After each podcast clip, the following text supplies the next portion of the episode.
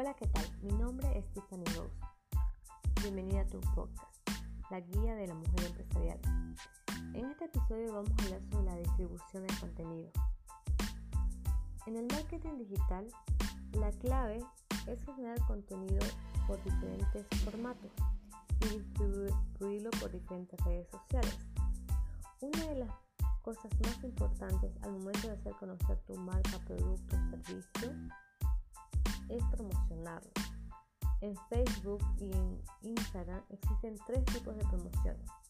La promoción orgánica, la promoción pagada y la promoción ganada. La promoción orgánica es cuando nosotros publicamos y lo, y lo compartimos con nuestros propios círculos. En la promoción pagada es cuando nosotros invertimos y definimos el alcance. En la promoción ganada es cuando participan agentes externos como alianzas e influencias. Anteriormente dijimos que las redes sociales pasaron a ser una parte esencial del negocio o de una empresa. Por lo cual te dejo esta frase. Construye redes a largo plazo.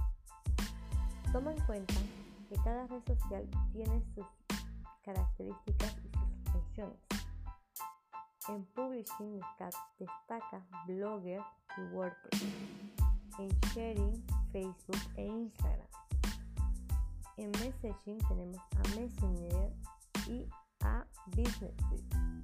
Business Suite tendría a ser la, mensajería que viene de parte de tu fanpage. En Discussing tenemos a Twitter Quora.